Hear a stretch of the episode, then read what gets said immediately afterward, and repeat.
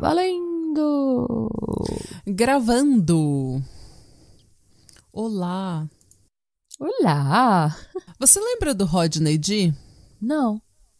Você não lembra? Na época do que o Marcos Mion tinha o piores clipes do mundo, ele viralizou naquela época, né? Entre aspas, viralizou. Ele popularizou o Rodney D.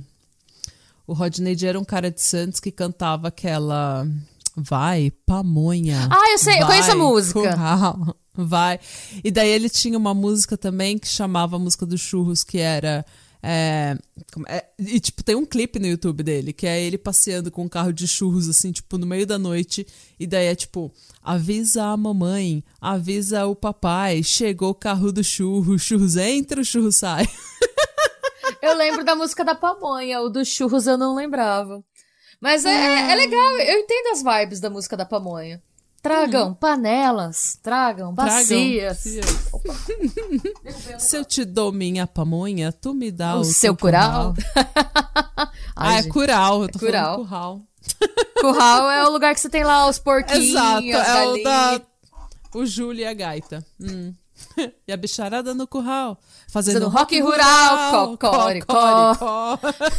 Tchau, tchau, tchau, cocoricó. Ai, ai. Bem-vindos, ouvintes. Esse é Patramada Musical. Sejam muito bem-vindos. A gente relembra clássicos da cultura brasileira, tais como o Júlio da Rodney Gaita D. e Rodney O Júlio D. da Gaita. Meu nome é Natália Salazar. Eu sou Renata Schmidt e a gente que como tá a gente- tendo.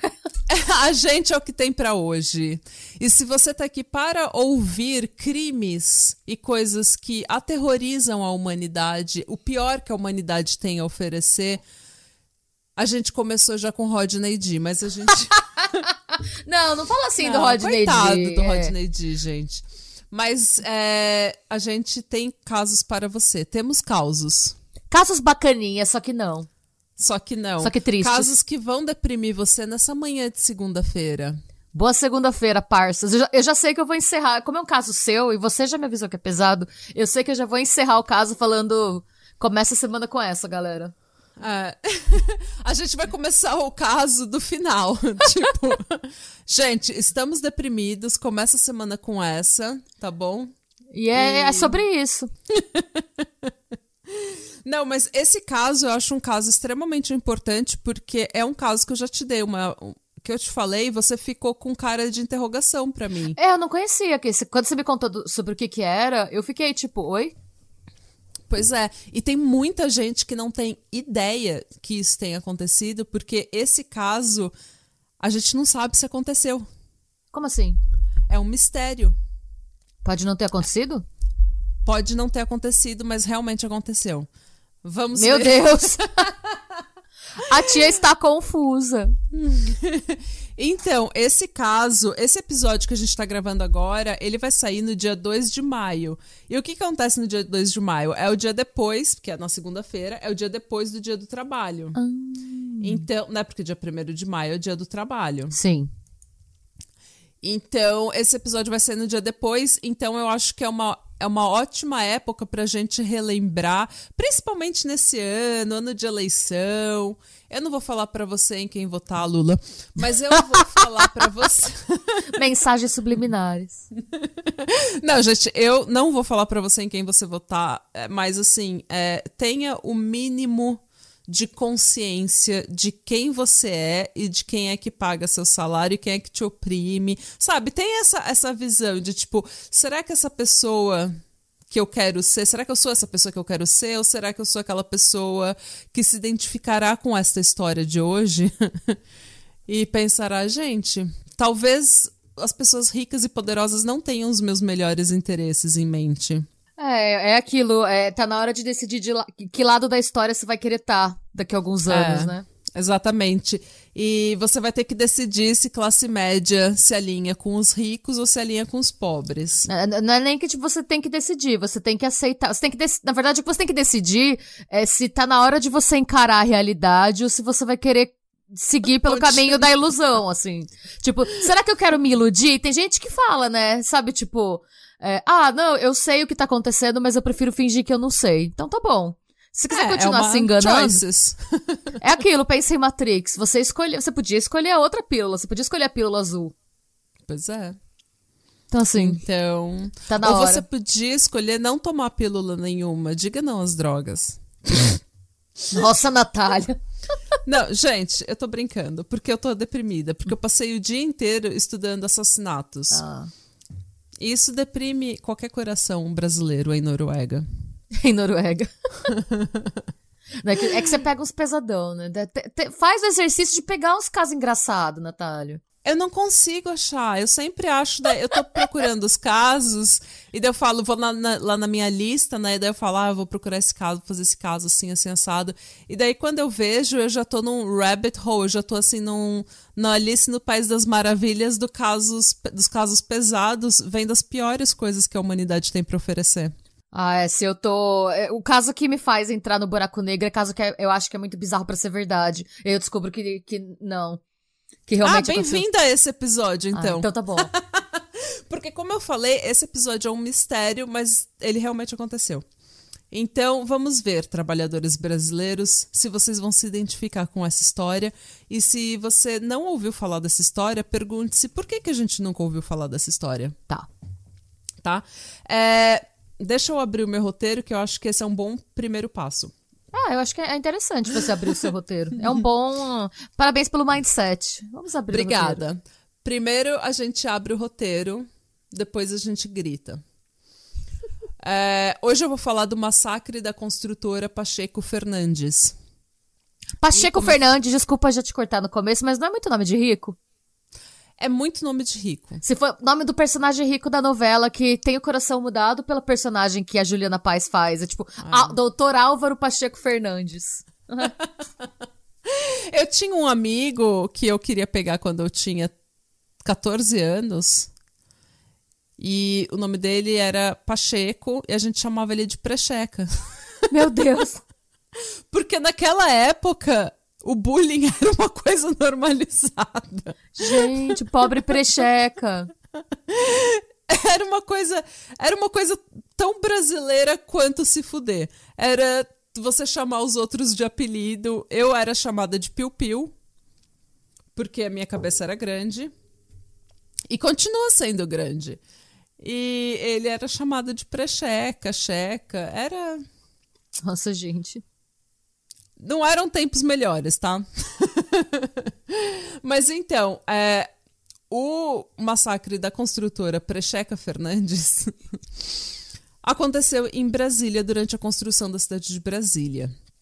E para quem não sabe ou não se lembra, a construção de Brasília ela já tinha sido idealizada no século XIX, mas ela só ocorreu em 1957 quando o governo Juscelino Kubitschek, que queria que Brasília se tornasse é, um marco da modernização brasileira, iniciou as obras.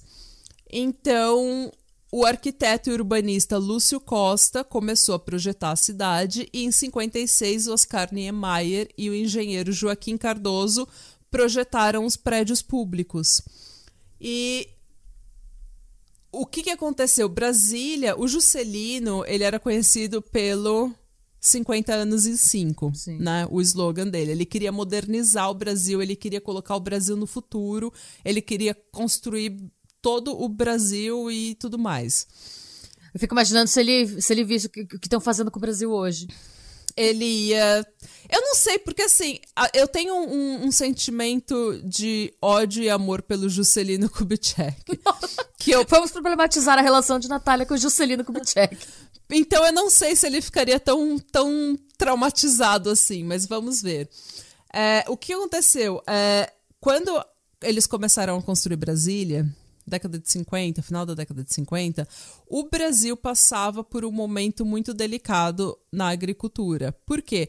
Porque a agricultura começou a se modernizar com máquinas e muita gente começou a perder o trabalho. Tá. Né? A, a modernização, a industrialização da agricultura gerou uma falta de trabalho para os agricultores da, né, para o pessoal que vivia em região rural. Tá. E daí eles começaram a procurar cada vez mais emprego nas cidades grandes. A tale as old as time. Né? Então, assim, uma história é, velha no nosso país. A gente começa a ir para as grandes cidades para procurar emprego. E quando a construção de Brasília começou, começou uma verdadeira propaganda no Brasil inteiro. Só se falava disso. Era tipo, Brasília, a cidade do futuro, a cidade moderna, a cidade que vai alavancar o Brasil e vai tornar, sabe, tipo, o Brasil um marco de modernização e não sei o quê.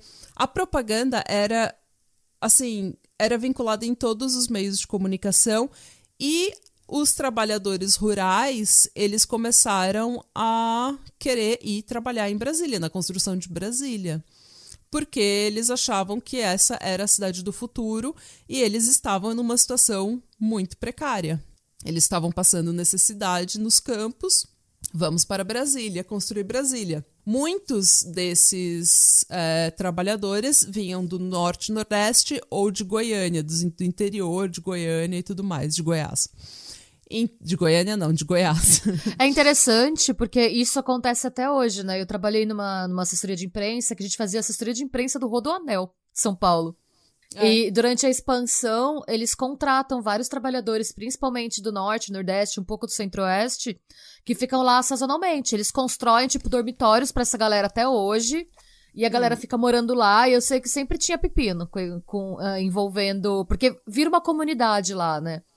Uhum. Assim, uma comunidade, eles entre eles, e aí muitos deles têm família no, nas cidades deles, mas eles ficam tanto tempo construindo o negócio que eles arrumam uma segunda mulher aqui e aí uma das mulheres fica sabendo, às vezes dava barraco tipo em televisão, a gente tinha que intervir porque era tipo, esse funcionário do Rodoanel tem duas famílias e não sei quem, uma família sabe da outra e vai no programa da Márcia e fazer, usa, é, é, é tem é, de tudo. E é engraçado a gente pensar que Tipo, a diferença é tão grande nesses períodos, faz, é, tipo, o quê? 70 anos? E não mudou muita coisa uhum. em termos de esque como, como funciona, né? Não, não, e é, é, é assim A centralização mesmo. do mercado, né? O ideal seria hoje ter postos de, postos de trabalho no país inteiro, bem distribuídos, né? Em vez de ter essa... Sim, porque daí você resolve muito dos problemas que a gente tem. Sim. Que é, se, se você industrializar e levar trabalho para áreas que não têm isso, você você fortalece a economia é, regional, você fortalece aquela comunidade, essa comunidade precisa se educar, precisa ir para a escola, precisa fazer isso e tudo segue aquilo. Mas a gente tem uma, uma é, concentração nas grandes capitais, né, nas grandes cidades e gera todos os problemas que gera.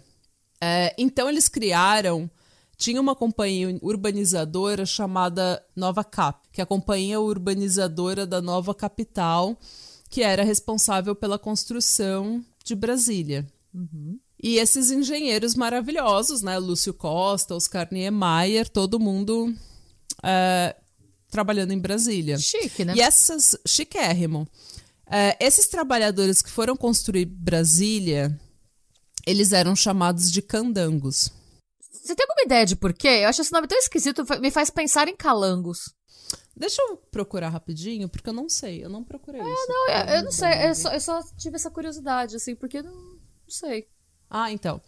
Ó, segundo a Wikipédia, no início havia um, ter, um tom pejorativo em ser chamado de candango. É sabido que a palavra tem origem na África e veio para o Brasil com a cultura dos escravos, Nossa. usada usada com desprezo para se referir aos senhores portugueses dos engenhos de açúcar.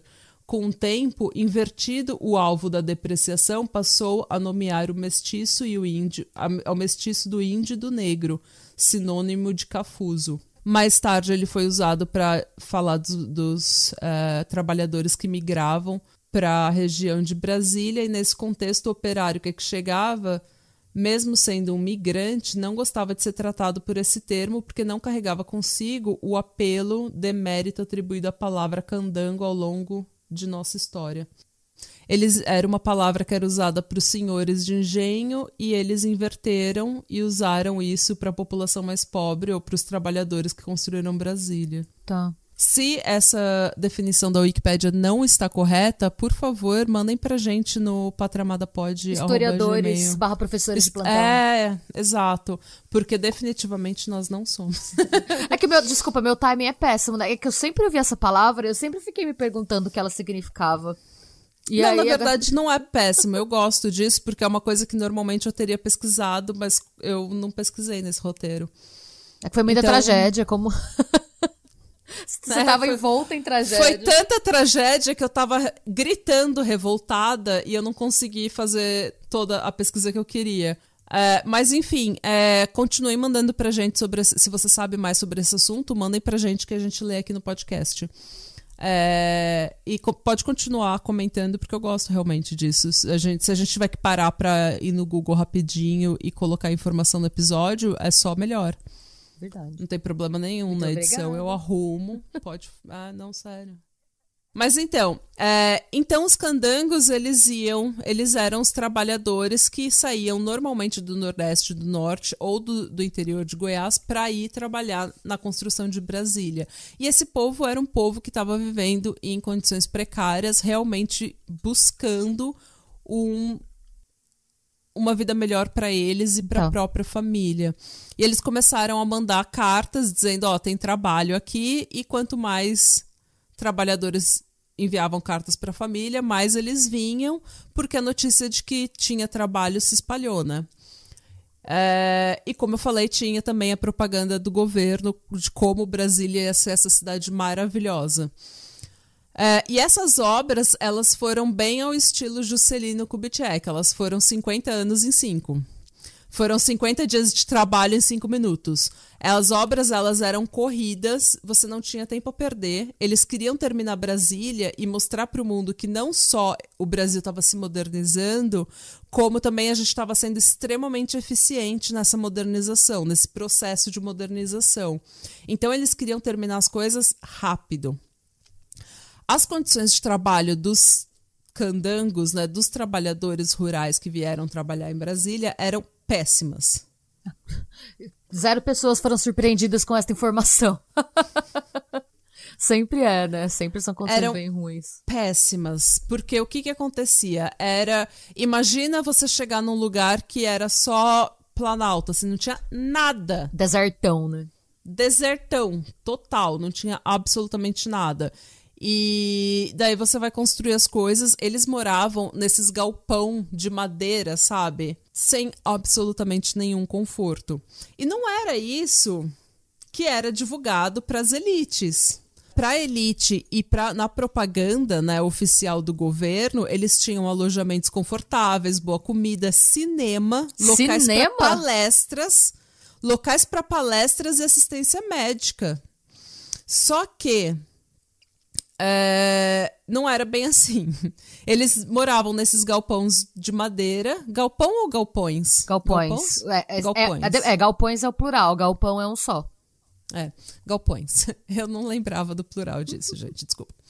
Eles moravam nesses galpões de madeira com diversos beliches, todos amontoados, não tinha luxo nenhum tinha uma total falta de, de, de, higiene, eles competiam por um lugar, por uma cama, e eles tinham que competir também com baratas e carrapatos. Oh! E como que é o nome daquele percevejo? Nossa, gente. Então, assim, é, as condições deles eram realmente terríveis. E eles trabalhavam 24 horas por dia, de sol a sol. Não tinha, sabe, não tinha absolutamente não, eles não tinham qualidade de vida nenhuma, essa é a realidade, assim. E era muito fácil, você era muito comum você ver uma pessoa extremamente cansada, frustrada, saía briga, a comida que eles recebiam era terrível. Imagino. E a construtora Pacheco Fernandes era conhecida por ter a pior cantina. Sério? Nossa. Tanto, pra você ter uma ideia, é... pra você ter uma ideia do que eles fizeram, tem um depoimento que eu vou achar aqui, porque eu preciso ler o depoimento na íntegra. Entendo o sentimento. Sabe, quando você. Eu nem coloquei nas minhas palavras porque eu queria ler na, na íntegra.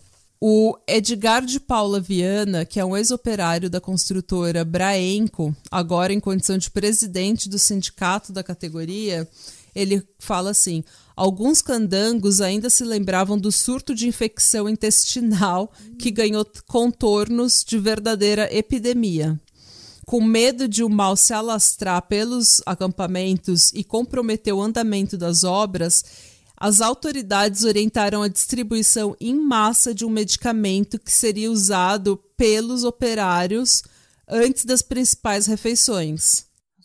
De acordo com Edgar, era um líquido amarelo embalado em um tubinho de vidro. Acho que se chamava lactobiocine. Fazia dó de ver, porque da barriga dos peões só saía água e sangue.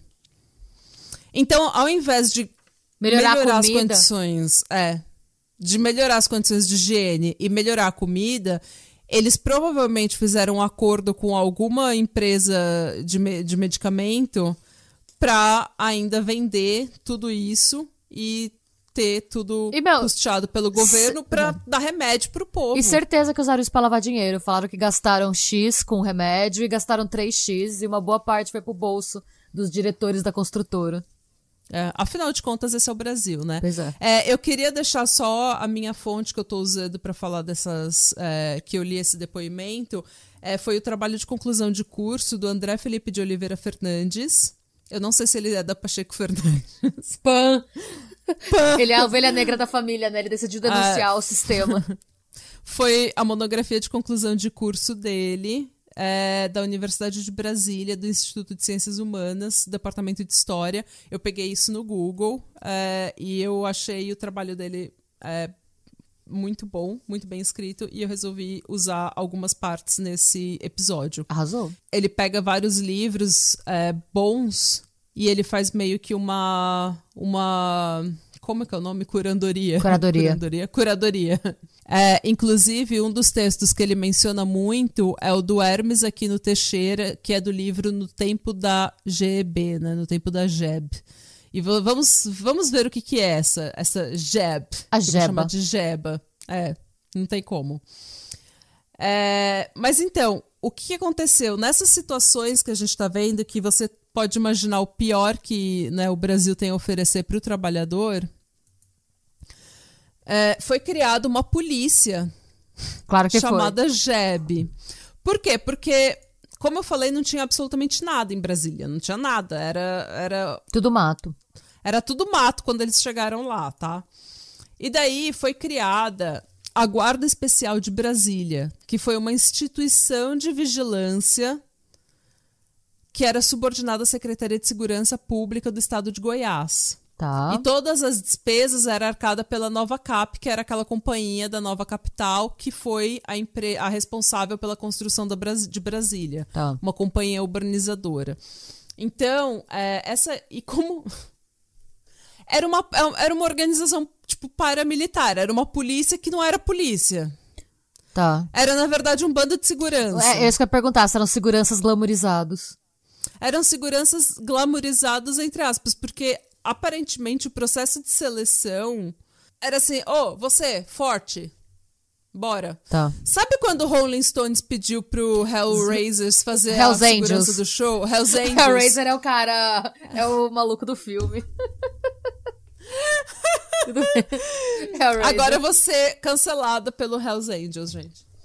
É, então, é, quando o Hells Angels fez a segurança do Rolling Stones, que, do show, que deu mó perrengue, Sim. era mais ou menos isso. Eles, eles tinham muito medo, porque eles eram conhecidos, os trabalhadores tinham muito medo, porque a Jeba era, a Jeba era conhecida pela truculência, porque eles não tinham preparo nenhum, eles não sabiam o que eles estavam fazendo, era um bando de jagunço, Tá. é porque eles não podiam prender, eles não podiam corrigir, eles não podiam enforçar a lei. Era na surra. Então, era na surra. Então era assim, era, era meio terra de ninguém aquilo. Então, a gente vai pro dia do massacre. Eita. O que que aconteceu? Vocês já sabem que, que, qual que era a vibe de Brasília nessa época, vocês já sabem como que os trabalhadores eram tratados e como que a, a Jeba fazia a promovia a ordem neste lugar, né? No acampamento da Pacheco Fernandes, que era montado onde hoje fica a Vila Planalto, que é um bairro que fica a poucos quilômetros da esplanada. No carnaval de 1959, a, a Fernandes Pacheco fez o seguinte: a gente não pode deixar esses trabalhadores ir festar, chegar aqui de ressaca e atrasar as obras. Nossa, gente. Deixa os trabalhadores, assim, sabe? Não, Deixa o não trabalhador é assim. se divertir. Não, eles têm que trabalhar.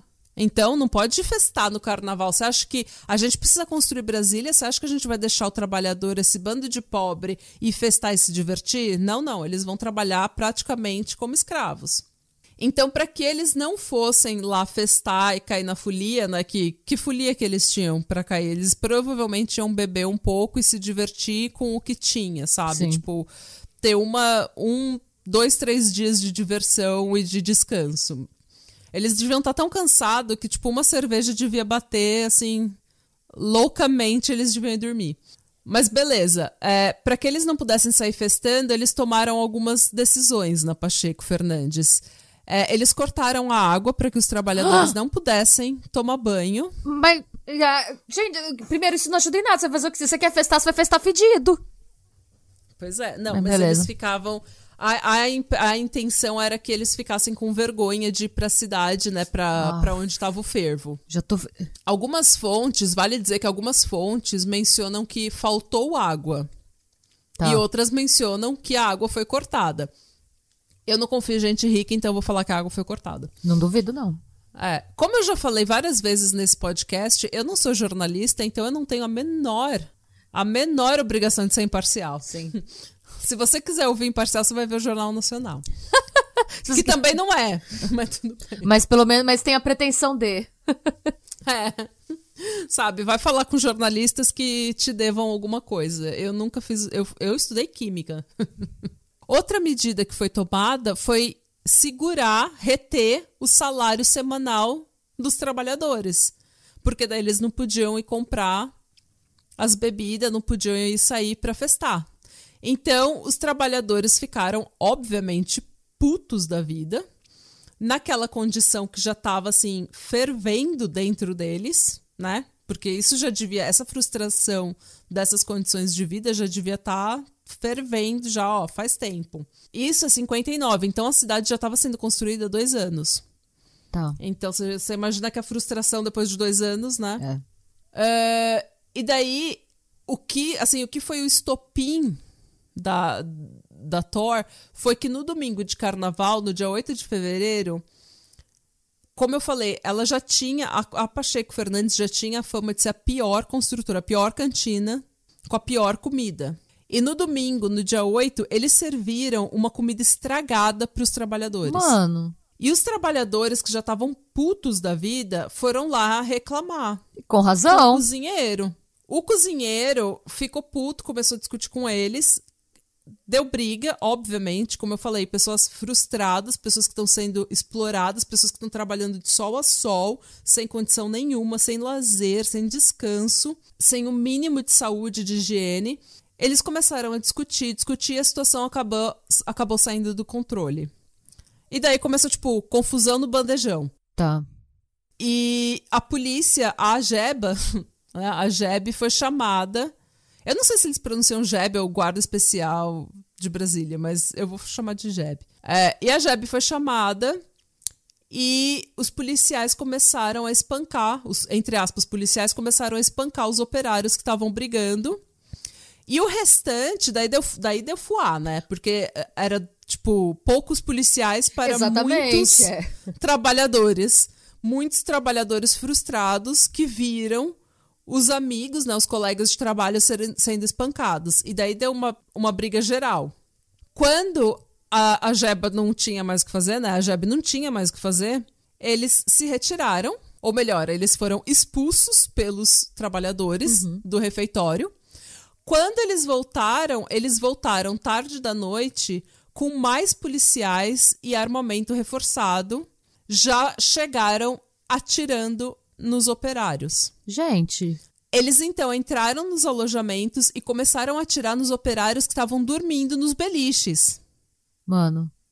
Ó, co- o nível de covardia, você atirar em alguém que está dormindo. No beliche. Naquela, naquela condição, naqueles galpão. Nossa. Hum. E o que aconteceu depois, a gente não tem certeza. A gente não sabe o que aconteceu. Porque as versões diferem muito e teve um verdadeiro esforço para tentar abafar esse massacre. É claro, né? Então, até hoje, a gente não sabe se o massacre foi um massacre ou uma briguinha. Por quê? Vamos lá, né?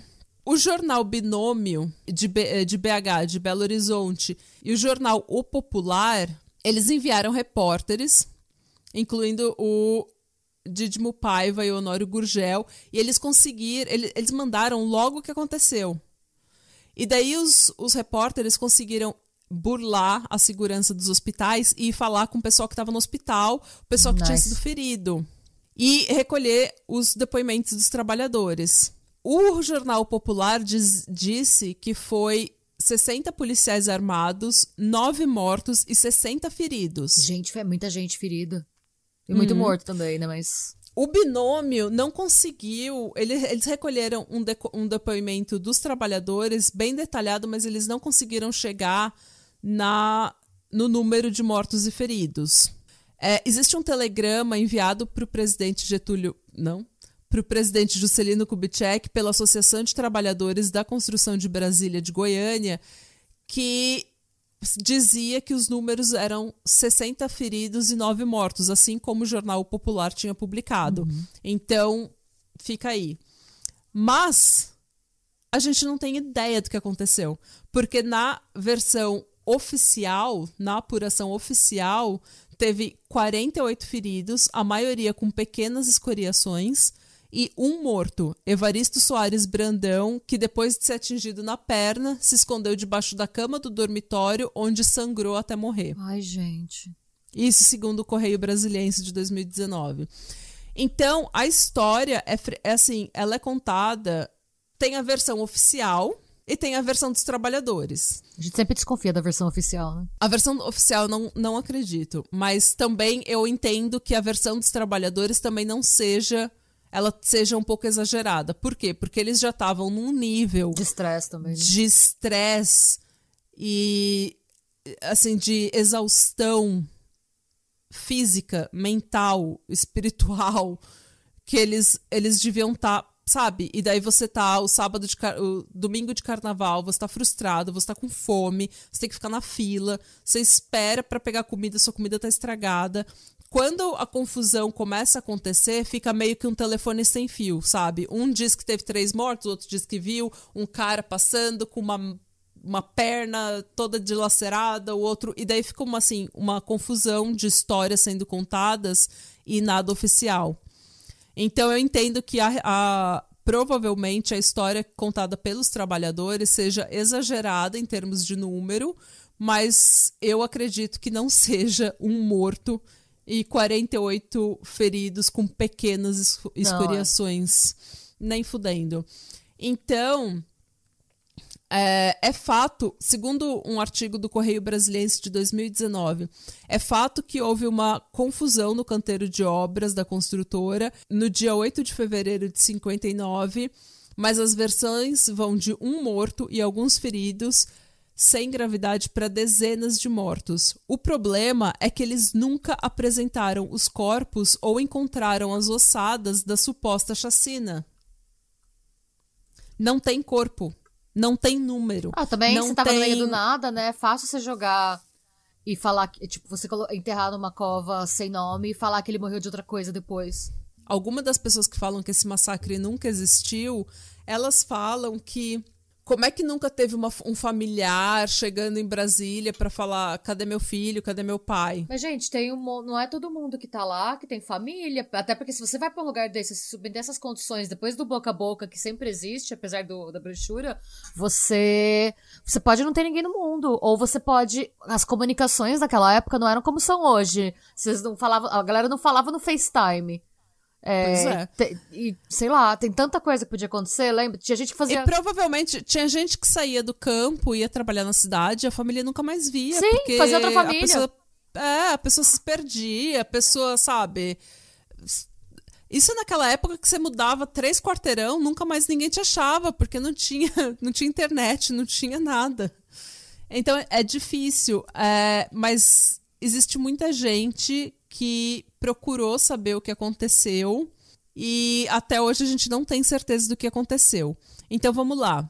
Segundo os trabalhadores, aquela população que vivia em Brasília na época, tem relatos de que, que foi uma matança de centenas de pessoas, onde supostamente os corpos foram levados por caminhão caçamba para serem enterrados em Planaltina, que é um município do Distrito Federal, que não tinha nada lá, ou para ser jogados num lago. O cineasta Vladimir Carvalho, ele fez um documentário chamado Conterrâneos Velhos de Guerra, que foi lançado em 1991. E foi assim, esse, esse documentário levou 19 anos para ser completado. Por quê? Porque ele começou a colher depoimento, ele se interessou por isso e começou a pesquisar em 1970. Só que em 1970 já tinha ditadura militar, então ninguém queria falar nada. Ninguém queria falar nada sobre o governo. E só quando a ditadura acabou é que começou a ter mais relatos do que tinha acontecido.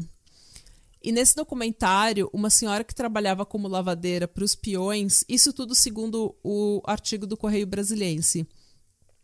É, ela foi ela foi levar as roupas passadas, né, as roupas que elas, eles tinham lavado e passado, eles foram levar as roupas para os peão, né, para os trabalhadores, e os policiais impediram ela de entrar. Tem até um ex-funcionário da Pacheco Fernandes que conta ainda que viu os corpos serem desovados no buraco onde em 1967 seria inaugurada a torre de TV. O Vladimir Carvalho colheu diversos depoimentos, ele ouviu várias pessoas, como eu falei, esse documentário levou 19 anos para ser completo. E ele falou o seguinte: é, eu não assino embaixo de nada. Eu expus uma coisa que ninguém tinha exposto ainda. Até hoje, esse filme é uma peça acusatória irrecusável. Vai ficar para toda a vida, até o dia que alguém resolver escavar e achar esqueleto. Literalmente. né? Respeito. Literalmente. Ele, ele continua assim: respeito à história oral. Tenho convicção de que algo monstruoso aconteceu nos ermos naqueles barracões de obras. É, em outra entrevista, ele também fala assim: ó, há pessoas que ainda hoje se escandalizam quando se fala da matança brutal de trabalhadores durante as obras da construção de Brasília. Ora, se à luz do dia, em plena civilização, foram capazes de tamanhas atrocidades, quem dirá nas condições que se deu a monumental obra da nova capital, com uma polícia improvisada e recrutada entre os piores elementos que, que por aqui se hominizaram e que foi popularmente chamada de bate-paus. E realmente a Jebe era chamada de bate-paus, porque eles chegavam já batendo. É, daí tem é, a outra a outra história, né? Entre aspas, o outro lado, que eu também não acredito, mas como eu falei, não sou imparcial, não confio em mim. Façam sua pesquisa. um jornalista chamado Adirson Vasconcelos, ele acompanhou a investigação e ele falou que ele encontrou com algumas vítimas e o médico responsável, e ele falou que as pessoas tinham bebido e exageraram a situação. Ele falou que é um absurdo essa história de que três caminhões ou que caminhões caçamba jogaram os corpos no Lago Paranoá, porque naquele tempo não tinha nem lago em Brasília. Todos os soldados envolvidos foram presos e depois liberados pelo promotor Antônio Ricardo Nunas Leite. Algumas pessoas acreditam que esse mito nasceu porque as condições eram tão precárias que eles queriam fazer essa propaganda de que aconteceu um massacre para unir o proletariado. E como eu falei, os motivos é que não tem corpo, não tem nome, não tem familiar atrás dessas Mas não pessoas. tem nenhum corpo, tipo, nenhum Não, tem um corpo. oficial. Uma pessoa. É, o oficial é uma pessoa que morreu. Que foi que morreu sangrando até a morte debaixo da cama. Isso. Agora, tem um artigo do Correio Brasiliense que menciona um caminhoneiro, menciona um caminhoneiro chamado Francisco Alves da Costa.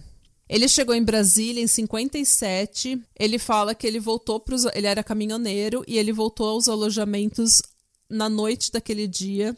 E ele fala assim: ó, na volta, quando cheguei, já estava o escândalo por causa da comida. Soube que os peões se revoltaram. Meus colegas vieram me contar que não era nem para encostar lá, que a polícia metralhou todinho aí. Um dos patrões também o aconselhou a evitar o local. Segundo ele, houve um movimento intenso de, caminho de caminhões ao longo da madrugada. Ou seja, tem esse, esse caminhoneiro dizendo que tinha uma movimentação intensa de caminhões Sim. durante a madrugada. E ele continua: ninguém dormiu. Eu sei que apareceu tanto caminhão e tanta caçamba. Uns me contaram, eu não vi, que levaram para Planaltina e abriram valeta com pá mecânica. Jogaram os corpos lá dentro. É. Então, isso ele não viu, mas foi aquilo que eu falei, o disse que diz, porque começa um a ver uma coisa, outro a ver outra, e as histórias começam a, entre aspas, construir uma em cima da outra, sabe? Sim. Começa a empilhar as histórias. Mas eu acredito que isso tenha acontecido, porque assim como o Vladimir Carvalho, eu acredito na história contada, sabe? Na, na história que as, se você é o peão que estava lá trabalhando, se você é o trabalhador pobre que está sendo oprimido, que está sendo judiado, que na verdade é um nada mais é que um número. Sim pro Juscelino, para pro Oscar Niemeyer, para todo mundo que está fazendo dinheiro e carreira com a construção de Brasília, você não é nada. É. Tanto que a história não conta a sua história. É real. A sua memória inteira, você é nada. Você é só um número. É aquilo, a gente e... só escuta o lado vencedor da história, né? Oficialmente. Uhum. Esses recordes oficiais só mostram a história do lado vencedor, né? Do lado vencedor e do lado da elite. Uhum. Toda a história que a gente conhece é a história da elite do cidadão de bem. Pois é. Segundo o Francisco, o caminhoneiro que a gente estava falando, é, depois desse dia não podia mais tocar no assunto. E ele lembra dele ter visto bala, é, marca de bala na madeira, sangue nos colchões e no chão e cartucho de bala. Segundo ele, também teve alguns homens da JEB que foram presos e que teve sim familiares indo procurar, indo para Brasília procurar as vítimas e pedindo, inclusive escrevi, escrevendo cartas e pedindo indenização. Mas o que ele fala é: colocaram uma pedra em cima para abafar. Era um trem que não podia surgir. Brasília não podia parar. Foco na meta, né? Foco na meta. Trabalha enquanto eles dormem. Disse Renata, é, ironicamente. Tem uma obra em três volumes que foi publicada contando os mitos e verdades sobre a cidade de Brasília e ela foi feita pelo advogado e cientista político Luiz Humberto de Faria e a jornalista e também advogada Noêmia Barbosa Bojanovski. São, eles reuniram 60 depoimentos e 18 anos de pesquisa, e a conclusão de que eles, chega, que eles chegaram é que nunca existiu uma matança. Ué. E que realmente o episódio chegou na hora em que era preciso fazer algo pelos direitos trabalhistas na nova capital. Então tinha uma necessidade, como eu falei, de organizar o proletariado, porque algumas pessoas já tinham morrido por causa das condições ruins em que eles viviam. O arquiteto e urbanista Lúcio Costa e o Oscar Niemeyer desdenharam o massacre, dizendo que ele não tinha existido. E daí tem as. Tô aqui pegando meus recibos, porque eu tenho, eu tenho depoimento, eu quero falar o que o Oscar Niemeyer disse porque ele foi um filho da o puta. Oscar Niemeyer falou merda, eu posso provar. É. Perguntado insistentemente sobre o massacre, ele teimava dizer que não sabia da existência e sobre a reação e sobre sua reação caso tivesse recebi- sabido do acontecimento, a resposta dele é significativa. Segundo Oscar Niemeyer, ele deu uma de Regina Duarte. Ele falou assim, ó: "Matam tanto o operário, é um ah. regime de merda. É um regime de merda. Qual, qual a importância de matar um lá? Estão matando todo dia, aí, invadindo as favelas. Se não fosse a insistência de Carvalho, o tema do massacre não seria nem depoimento do Niemeyer. Nossa, não seria nem parte do depoimento de Niemeyer. Então, ele simplesmente falou: ah, tá todo mundo morrendo. Tem todo gente dia, morrendo em Brasília. gente. Todo dia. Deu uma de Regina Duarte. Vou te dizer uma coisa: a população não para de morrer. A humanidade não para Se de a morrer. vida, a morte. Ai, gente. É. Pois é, ele relativizou e falou: olha, not my job. Não é meu trabalho, não é meu problema. Eu tô aqui só para desenhar e fazer carreira em cima de Brasília. Então, bye. é, e daí o Lúcio Costa fala assim: chacina? Eu nunca vi. Vladimir Carvalho responde: Se o senhor tivesse sabido disso na época, que reação o senhor teria? E o Lúcio Carvalho fala: é, não teria dado a menor importância, nenhuma. São episódios do ponto de ah, episódios do ponto Nossa. de vista da construção da cidade são episódios. Agora a imprensa é que gosta de traumatizar as coisas. Falta de assunto. Não tomei conhecimento, não fui informado do episódio, mas se tivesse, não teria dado a menor importância.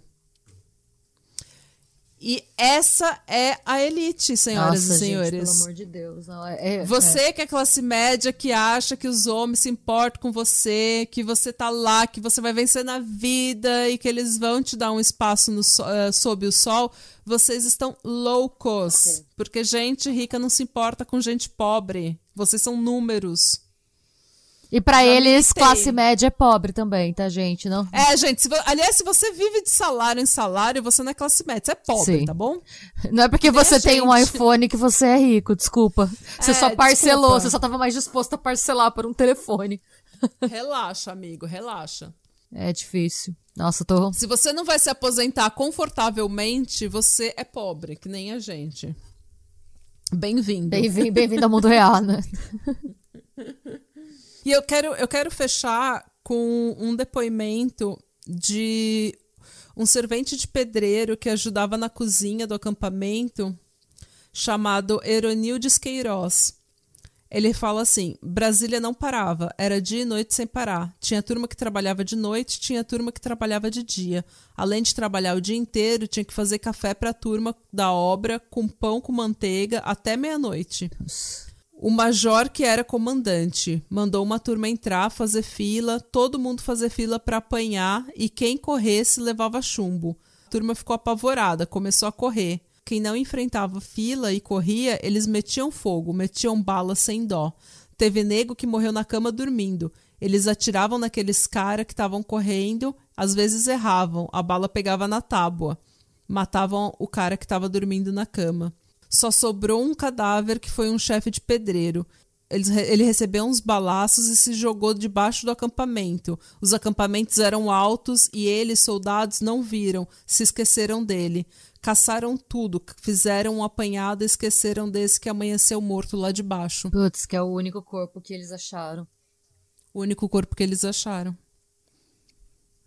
Ai, gente. Sei lá. E também, parando pra pensar, a partir do momento em que a galera entra metendo bala, onde tá todo mundo dormindo. Eu acho que o ponto não é nem se tem corpo ou não tem corpo, porque a intenção deles era matar todo mundo mesmo.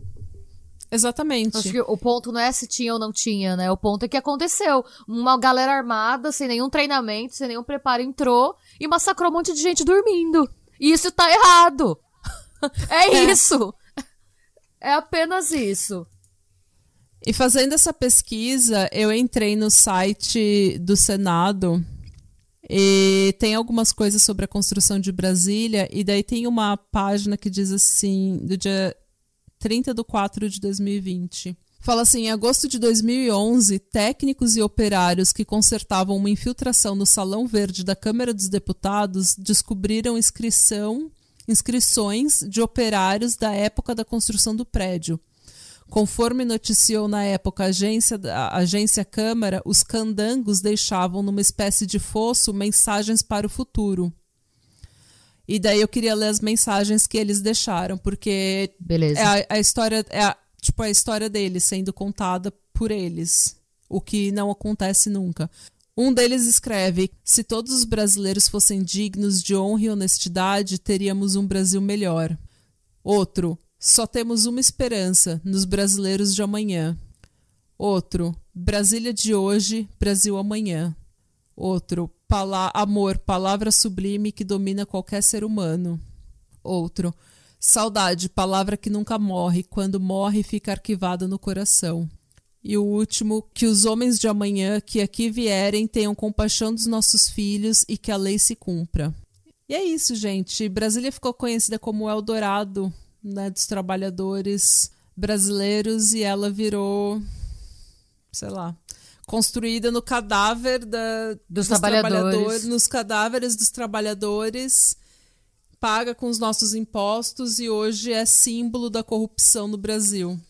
Parabéns, Niemeyer. A cidade, né? Isso já é, isso não tô eu tô falando obviamente das obras públicas, né, gente? Eu não tô falando das pessoas que vivem em Brasília. E se você é de Brasília, eu sei que a gente tem vários ouvintes em Brasília, conta pra gente qual, sei lá, todas as histórias que você quiser, puder, manda pra gente toda a sua experiência em Brasília, qual que é a vibe da cidade.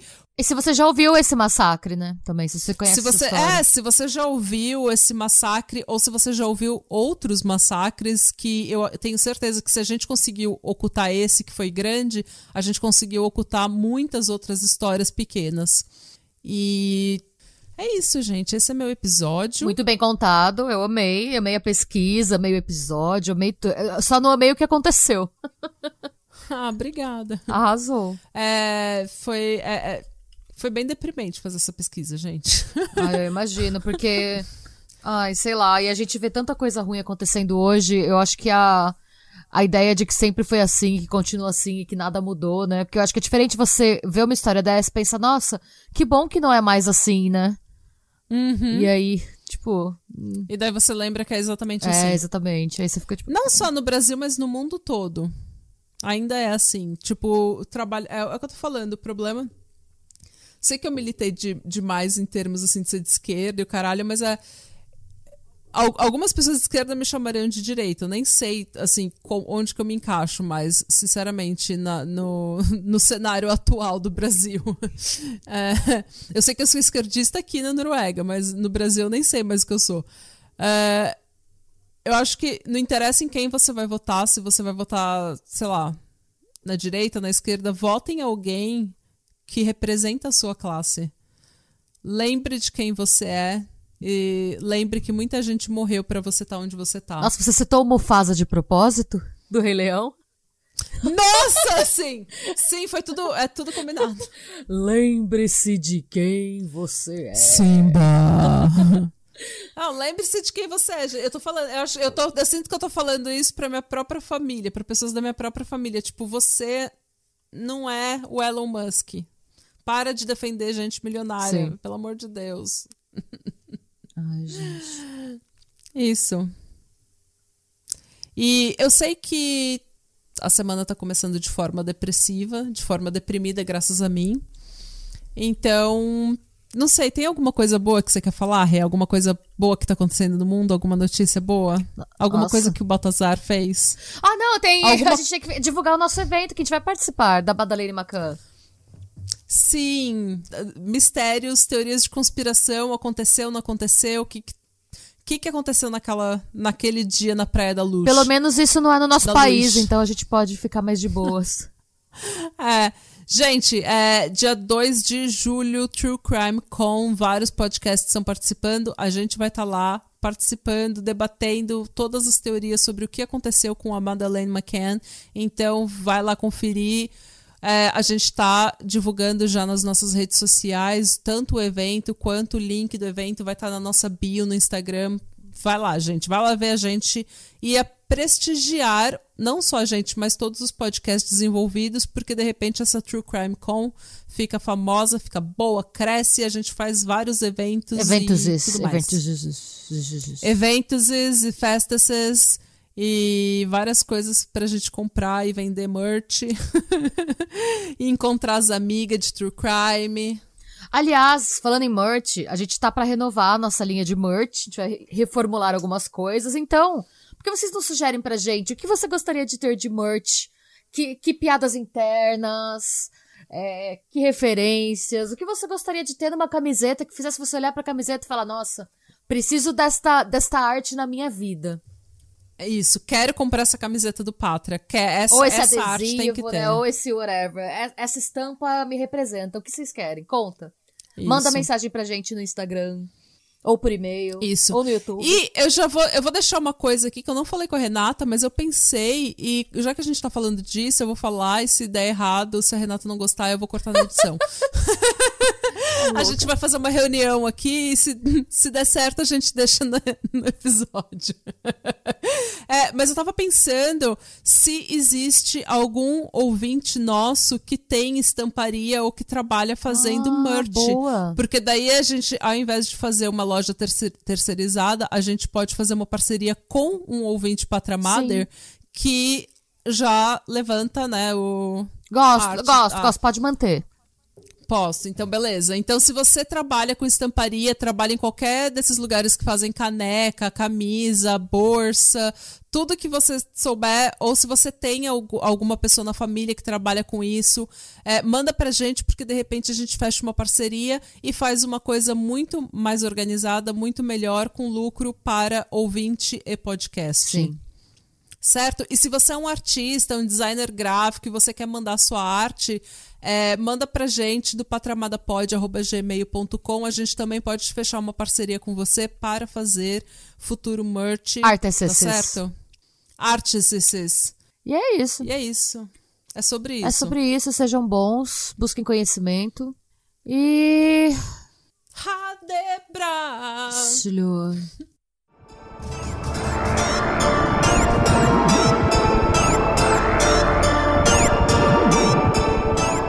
É uma delícia. O churros recheado tem sabor de brigadeiro e de leite condensado.